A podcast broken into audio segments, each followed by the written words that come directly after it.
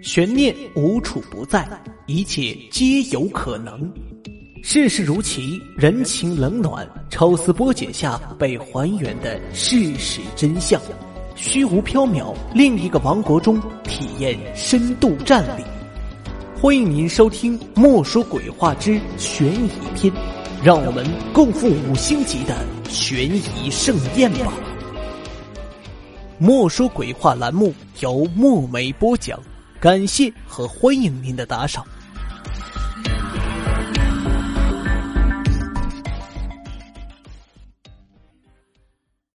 这个故事的名字叫《大沙暴》。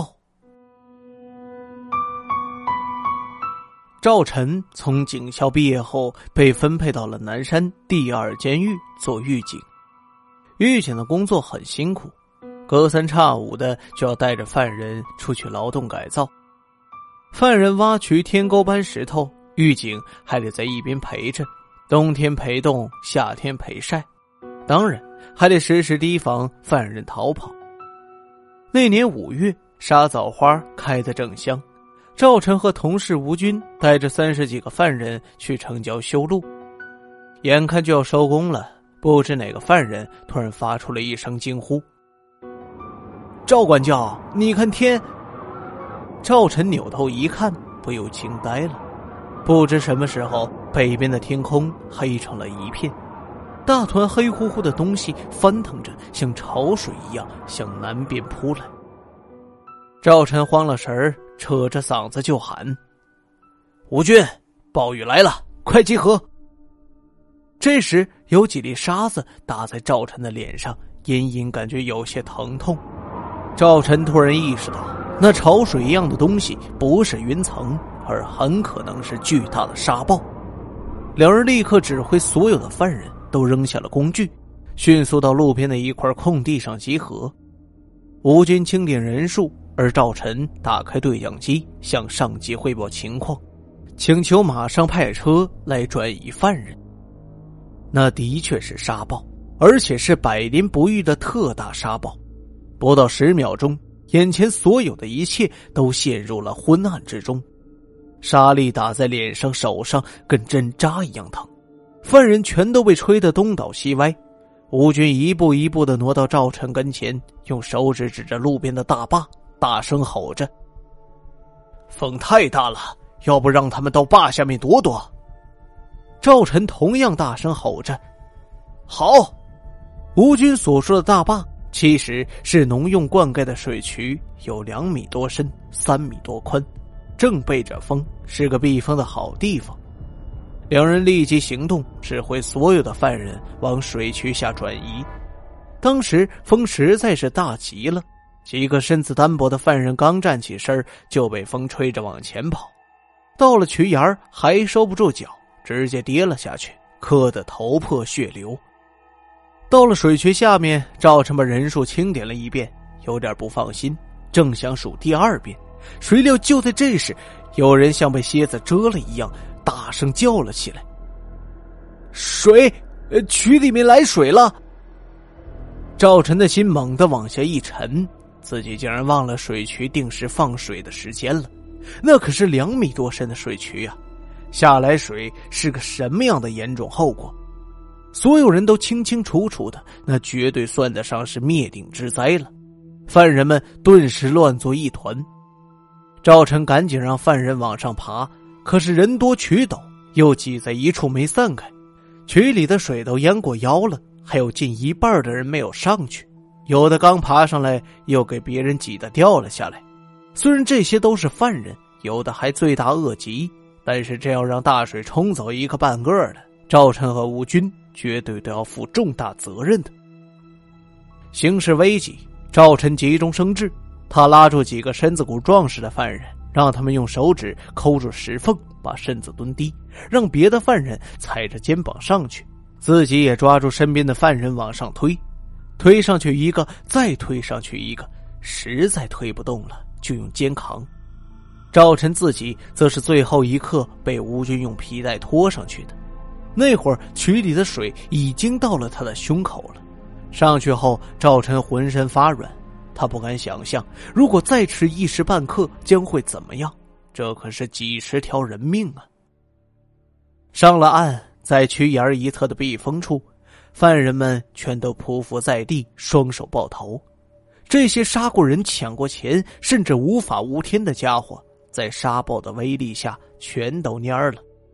赵晨刚要清点人数，吴军突然抓着他的手臂，把他拉到了下风处，指着曲沿一侧，气急败坏的说：“有个犯人朝那边跑了。”你说什么？赵晨觉得全身的血液一下子涌到了头顶。吴军哑着嗓门说。好像是幺八七五号，他跑了。一直担心的事情终于发生了，真没看出来，一八七五号平时老老实实的，竟敢做这样胆大包天的事情。他的案子赵晨知道一些，因为老婆出轨，这家伙喝酒去找了第三者，结果把自己的老婆和第三者都打成了重伤。他有一个儿子，早已不认他这个爸了。他在服刑期间写了很多信给儿子，但无一例外都被退了回来。赵晨让吴军在原地守着，自己沿着水渠追了下去，大约追了两百多米，他终于看到前面有个黑影在动。他鼓足劲儿又追了几步，拼尽力气的吼道：“幺八七五号，你给我站住！”这时候风小了一点幺八七五号像是听到了喊声，脚步明显慢了下来。赵晨正要再加一把劲儿，把他一举擒获，就在这时，幺八七五号跌跌撞撞的突然往水渠里纵身一跃，扑通入水了。赵晨傻了，全身的力气仿佛一下子被抽干了。他呆呆的想：幺八七五号，这不是找死吗？这时沙暴又大起来了。赵晨没往水渠里看一眼，更没有勇气跳下去捞人，就拖着疲惫的身子回到了集合地。这时候，监狱派来的卡车已经到了，犯人们都上了车，只有吴军还在下面等着。赵晨告诉他，要把七五号跳水渠了，只怕是凶多吉少。吴军像没听到他的话，一动不动的站着，两眼失神的看着别处。看着吴军脸上的表情，一道寒气突然从赵晨的后背直冲上脑门难道，难道又有犯人跑了？吴军的嘴唇哆嗦着，说：“刚刚清点了人数，二三八八号不在里面。”赵晨眼前一黑，一下子跑了两个，回去可怎么交代呀？这个二三八八号还有几个月就要刑满释放了，没想到他竟然也会趁机逃跑。沙暴还在肆虐，天地一片昏暗。赵晨上了车，还有点不死心，又把头伸出了窗外。外面大风呼啸，别说人影，就连个鬼影也看不到。卡车缓缓的开动了，因为风大，车开的比较慢。就在这时，车上的犯人大呼小叫起来，莫非是二三八八号回来了？赵晨和吴军不顾一切的打开车门，跳下去。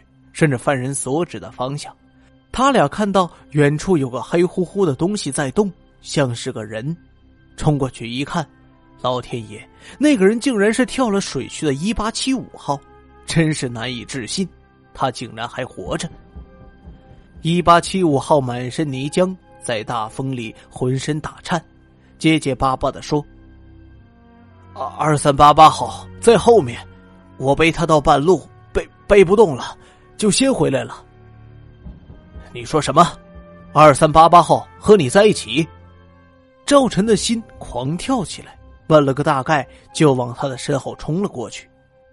当他从一个沙坑里拖出泥人般的二三八八号时，心中的欢喜简直无法用笔墨来形容。他又哭又笑，就像是一个疯子。回去的路上，赵晨和吴军很快弄清了事情的真相。原来两个犯人并没有逃跑，二三八八号是被水渠里的水冲走的，而幺八七五号则是去救他的。其实他早就该想到，幺八七五号不是要逃跑的，要逃跑他是不会沿着水渠往下的呀。顺风多好，只是当时乱成一团，谁也没有考虑到这个细节。至于二三八八号是什么时候被水冲走的，就更没有人留意到了。后来赵晨问幺八七五号，他怎么敢在这样的天气下下水救人？幺八七五号说：“前些天接到了我妈的来信，说儿子中学毕业后找不到工作，一天到晚惹是生非，我怕。”我怕他也走上我的路。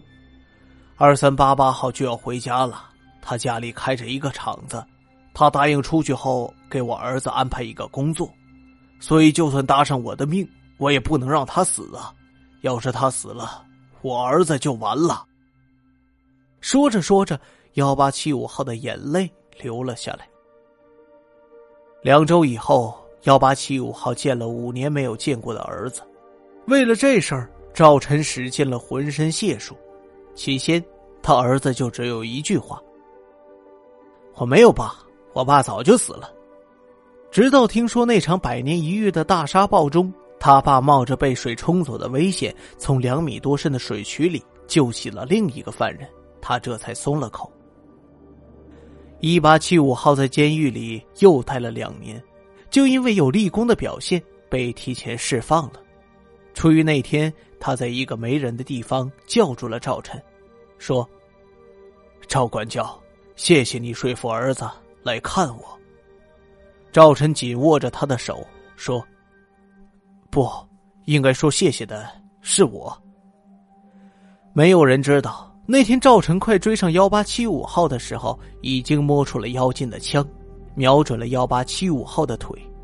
如果不是在千钧一发之际，幺八七五号纵身跳到了那个水里，两个逃跑的犯人很可能一死一伤，这将成为赵晨一生都无法弥补的错误。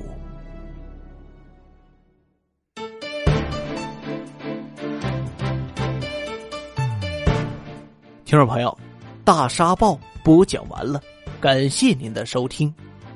如果您喜欢这一栏目，欢迎您的打赏。墨梅个人微信号。有声墨梅听书拼音首字母，有声墨梅听书拼音首字母，感谢您的打赏，下一期节目我们再会。